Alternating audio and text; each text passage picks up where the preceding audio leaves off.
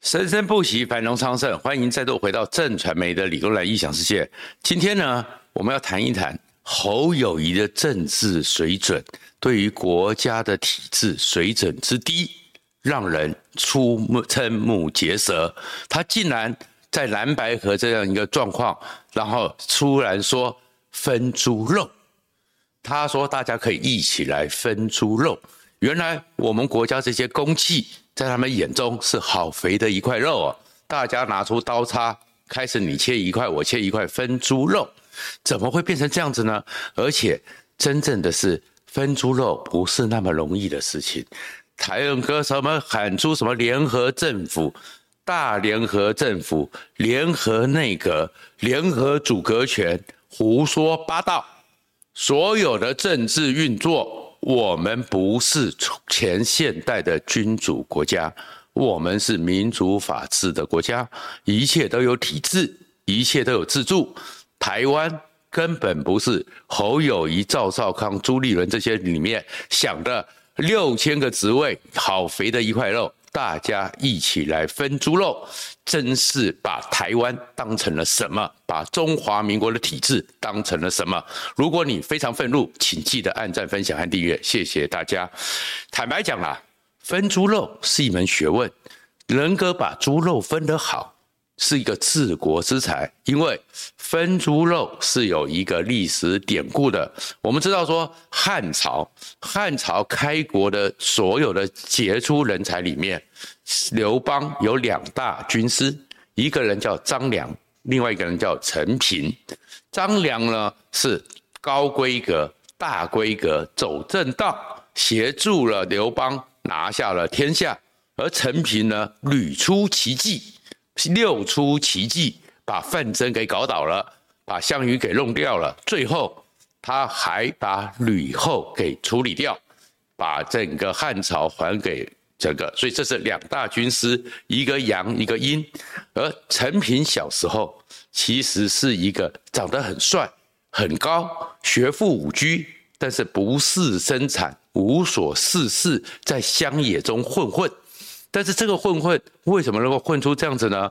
因为就是当时的时候，秦灭六国，很多六国里面很多过去有很多学士的人，有很多大豪门大族流落民间，所以呢，整个刘邦碰到了是吕老爷，吕老爷觉得张刘邦是个人才，所以把女儿嫁给他，就是吕后。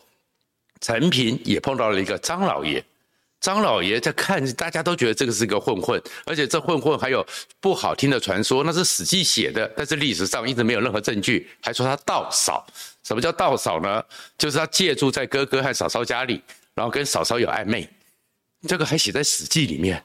可是这样一个人品这么差的人，张老爷一看把女儿嫁给他，所以女儿又是白富美。所以整个陈平开始有这样的资产，有一个豪门在背后支撑，开始在乡野中有一点点分量。而过去古时候很重要的就是逢年过节，大家在太庙、在祖庙面前要祭祀。其实古时候的人很辛苦，一年到头没什么机会吃到肉，所以吃肉在当时古代中国一直是件大事。那祭完祀品之后有三牲，那这个猪肉全乡野要怎么分呢？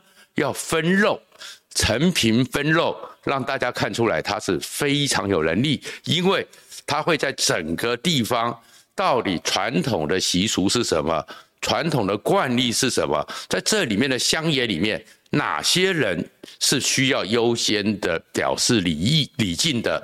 哪些人是怎么样分？要分多少？陈平分肉，乡野皆满意。所以大家知道他是治国之才。所以分猪肉没那么容易。你侯友谊，你就想说把这个这份猪肉分一分。你有陈平这样子切下来之后，不管每个人不会嫌说我拿的少，不会嫌说我拿到的不没有道理。其实随便把整个国家名气当成分猪肉，你至少也有陈平分猪肉，乡野皆满意的本领。如果没有，你就闭嘴吧。而且事实上更糟糕的是说，其实整个台湾一直很难产生过所谓的联合政府，人才皆为国家所用，不是没有过，不是没有在政治上想要把这个国家大家用一个政治上大家用分配的方式或分赃的方式来处理的。李登辉当时在整个主流非主流斗争在最危险的时候，把军系的郝柏村拉了过来。所以李登辉当总统，郝柏村当行政院长，两个人号称肝胆相照，后面就搞成了肝胆俱裂。所以两个政治势力不是说我分一个官位，你分一个官位，前面讲得多好听，肝胆相照，不到几一段时间，马上肝胆俱裂，因为权力本身就有矛盾冲突性。陈水扁的时候更是如此。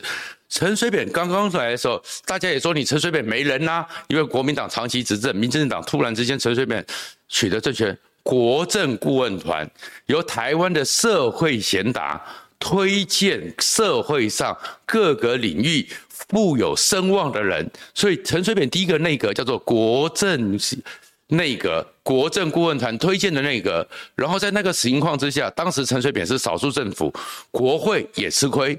然后陈水扁的得票三十九点三也没过半，所以呢要跟国民党合作。而本来李登辉在修宪的时候，李登辉和许信良修宪的时候有做这个设计，就是法国的双手掌制。如果国会多数阻挡阻隔，然后总统就是有，所以是左右共治。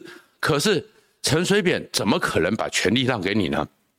所以陈水扁立刻就有办法，找了唐飞，找了唐飞当了行政院长。他是出生于国民党，那国民党呢，又很多人就觉得唐飞进去，其实国民党又没办法去处理，也没有坚持一定要双手掌制。如果你不双手掌制，你违背宪法，国民党又没有能力，也没有 guts 启动倒阁权重新处理，所以没用。所以唐飞就当了。可唐飞当了以后，所有的部长都是那些国政顾问团推荐的社会贤达。而这些社会贤达次长就是民进党的年轻人，像罗文嘉，像这些人当次长、当政务次长，学习成长。哎，这看起来也是，反正就说一套，大家听起来分猪肉很好听的话，都可以分得很漂亮。但是才短短几个月就出来了，就是唐飞是块大石头，最后唐飞又因病声称生病要离开了，而民进党非常高兴说。大石头搬开了，然后那些国政顾问团、社会贤达也因此就没有了。所以陈水扁这样一个国社会贤达共同举荐的内阁没有成立，失败了。马英九上来的时候，马英九难道没有想到要这个状况吗？事实上，在马英九之前的时候，连宋在二零零四年和的时候，也是闹得不可开交啊。表表面上是连送都和了，每一次在开会的时候，将来亲民党的可能的财政部长、可能的经济部长会跟国民党的人就开始斗，斗到最后也失去江山。而马英九上来时候呢，想到一套，就是党政二极化。做党务的人就做党务的人，做政的人就是做政的人。所以呢，找了跟国民党党中央跟党务几乎没有瓜葛的刘兆玄呐、邱正雄啊这些资深的政务官，然后去当部长，然后在党务和政务分离，最后最后也变成两方面越来越紧张，逼得马英九匪气沉弱，他要去兼党主席，还是不能处理，最后。整个这个专业内阁也垮台了。蔡英文上来的时候，其实蔡英文在二零一六年也讲过要组联合政府，结果还是失败。因为为什么？因为当时国民党就嘲笑，国民党的智库就嘲笑说，根本不可能，台湾的体制就是没有联合政府的条件。那现在怎么换到国民党讲说要组联合政府，不是自打耳光吗？其实国家的制度是根本不可能。让台湾形成一个联合政府，为什么呢？因为我们台湾的体制一直都是有过去皇权传统的观念，从皇权到了蒋介石的威权，都只有一种赢家全拿的双手掌制。在这种赢家所全拿的双手掌制之下，当总统的只想到一件事：钱刚独断；当部长的。也只想到是一件事，钱纲独断，所以台湾的体制根本不会让你有任何一件联合政府可能落实，就算表面上形成，但是权力上的冲突根本很快就会垮掉，因为真正的民主制度，如果你真的要有这种联合政府，你应该就要有一个。协商包容的一个制度设计，而这制度设计是要保障的。而联合政府协商包容的制度设计里面呢，不要讲说各部会是怎么样该运作，光行政立法，台湾就已经不尊重了。民主是三权分立，就算孙中山发明的五权分立是制衡的，可是你看看马英九时代马王之争。动不动就要去处理王金平，动不动就谴责王金平不动用警察权，最后发动了一个最难看的利用特侦组，然后现在侯友谊一直要讲的介入政争的特侦组，马王之争，就是国民党的那些权贵双手手掌那种钱纲独断的个性，赢家全拿的个性，就把我们的立法院当成只是立法局，跟戒严时代没有两样。立法院就是橡皮图章，蔡英文时代也是如此啊。民进党这样一个状况，民进党的立法院不也是行政院的立法局吗？所以只要送过来，我管你的有没有细部计划，我只要讲说这个是人民所需要的。马上就要通过，不通过就有直接的强势过。立法院都是立法局，我们对立法院就完全没有尊重的传统。我们本来就没有分制衡的协商包容的一个传统。你怎么可能将来两个不同的党三或者三个不同阵营的人坐在一起之后，我们就可以有一个大家安居乐业、国泰民安的联合政府？骗人的，而事实上还不止如此啊！那种心态里面。对于权力的基本该有的尊重都没有了。那一天，整个赵少康找了战斗蓝，找了赵少康里面呢，侯友宜和韩国瑜也到场了。结果战斗蓝说要成立特侦组，特侦组如果当选之，侯友谊当选之后，特侦组第一个查的就是黄珊珊的哥哥黄曙光，要查潜水艇。侯友宜你在场哎，你侯友宜你不知道说司法要独立的，美国的独立检察官史塔，他查的是什么？查克林顿的白水案。独立检察官或特侦组，那是司法完全独立。就算我们一般的检察官，法务部长、检察官是属于行政体系，法务部长都不能针对个案下令检察官。仍因为侦查是不受政治所干扰，就你侯友谊竟然认同了，你一上任就要特侦组去查黄曙光一个特案，你在这当场连这样的尝试都没有，你还想当总统？难道你当了总统之后，你的对国家的体制是你当警察的时候警总体制吗？总统针对个案，你当场就应该制止，特侦组要成立，那是你的政见，可以。那是不是我们应该把整个国建国造的东西做一个清查？可以，但是那由司法决定，不是你总统说特侦组查黄曙光。当总统下令查一个人，这个在古代叫做诏狱，总皇帝下诏要把哪一个人送进去，那个叫做汉朝时代的诏狱。你怎么会有这个状况？你在这个现场，你竟然不知道，所以你就可以发现。国民党的民主法治、现代化的民主概念弱到不行。你对于这样一个弱的人，你说他们相信的，他们跟你出来讲说我们要谈组阁权，我们在联合政府，你们进来之后我分配你什么职位？诶，是根本是假的。事实上，台湾的体制赢家全拿，总统当了以后，连行政院长，我们上次也讲过，附属权没有了，立法院对于行政院长的同意权没有了。根本行政院长就只是一个跑腿的。我今天任命你为行政院长，三天后叫你下台，找个理由你就下台了。然后我们整个行政院里面呢，部会首长也没有代表他是那个意义里面的部会首长，而是行政院长的跑腿的。我们过去的时候，现在会弄到的是部长不能随便出来讲话。你看全世界，英国。财政部长能不能讲话？可以啊。美国商务部长可以讲话，美国商贸易代表可以讲话，意见不同，那个才叫做民主，那个才叫做各自有一个我代表这个职务，我来讲话，然后最后大家坐下来协商。那我们完全没有，而且我们过体制里面还有政务委员。政务委员的意义叫做不管部会，他们通常是在两三个部会里面上面的协调者。可是因为我们钱刚独断、赢家全拿的习惯之下，根本不可能。所以今天我跟你谈判，谈了以后说好吧，环保署长是我的，假的，明天就把你换掉。环保市长是我的，可是我说世间那边我要做环评，经济部长一生气，哎，行政院长觉得说我需要这边的选票，把你就换掉，或叫你吞回去。我们不常发生这种事吗？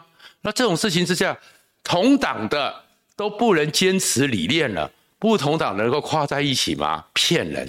那真正的核心问题是什么？我们的制度是有问题的。我们的制度呢，是学美国的总统制，但是没有美国至少三权分立的彻底传统。美国国会议长是可以不理总统的，美国的最高法院。是可以不司法是不可以不理总统的，大法官任命之后不受你这些政治的干扰。我们不是啊，我们哪来的联合政府？还要分猪肉，就分猪肉才是事实，联合政府是假的。那事实上，你在讲说那各国可怎么可以运作？那里面当然就要去处理掉选举的选票黑数的问题。其实我们选举的时候，当你在赢家全拿的时候，为什么社会一直冲突不断？因为我的票。变成是废票，我的票只要输了就是没有意义。如果赢家全拿，他只要赢了百分之五十一，其实是五十点一，或者是五十点零零一，他就是把整个百分之一百拿掉。那剩下的百分之四十九呢？你们的话就是废话，我就不理你们了，因为你们呢完全在政府的机制里面代表性是零。那你是代表性是零，你就是废票。这个叫做选票黑数，这一群人的民意就被牺牲了。所以你会看到欧美，那美国是因为当时特殊，所以它是联邦的总统制。欧洲为什么都走向了内阁制？因为他们在那个过程中，其实要处理的是民主的协商精神之外，最重要的是要去解决掉选票黑数。那选票黑数就是每一张投出的选票，虽然他没有赢。但是我们在体制上也要保障它，所以我们的国会也是大有问题。我们的国会呢，林义雄他一个个人的坚持，国会减半，全世界都是国会增加了。德国的国会国有的议员，国会议员五百九十八名，五百九十八里面有些特定的地区用小选区。因为那样子才能够，因为你的整个区域特殊，所以是小选区，然后政党比例代表制，总共两百九十九名。也就是说，我今天也许在大选区，就像我们一样，两个人在 PK，PK 了以后呢，哎，你赢了，我输了，但是那输的人他们的民意就没了吗？但是你们德国有这么多政党，德国是内阁制，所以呢，剩下的是政党票。政党票，像我们只有百分之，我们只有三十三票，代表为给分给了不分区立委。我们有一百一十三席，只有三十三票，三分之一。而德国呢，是百分之五十是政党票。那这样子的意义之下，在国会里面，政党才有一个基础，投了选票，你要有一个谈判的筹码，才有个包容的精神。今天如果我是讲环保的。我虽然没有赢，但是我占了百分之三十。我也许在席次里面五百九十九、九十八票里面，我只有一百多票。可是加上我的政党票，我代表的选选民是够的，我可以跟你谈。那我跟你谈之后，你也不能说我过两天我就把你的环保部、环保部、环境部长给换掉，因为你换掉我们就倒阁，你的阁、你的这个整个国会议员就没过半。你的内阁成员就是国会议员，你的加起来之后要过半，要去谈，而且那个政党意志是可以透过百分之五十的不分区立委去实践，而不是像我们那个平常都没有什么不分区立委，然后一选举的时候，台北的去管屏东，屏东的去管高雄，有很多不分区议员乱七八糟。所以其实说实话，国民党现在只是因为不知道怎么选下去。然后在梦想着全台湾很讨厌民进党，是很讨厌啊，但是国民党完全没办法，所以越来越粗鲁。当你把整个国家变成分猪肉的时候，你就只看到了整个国民党的满脸横肉。谢谢大家。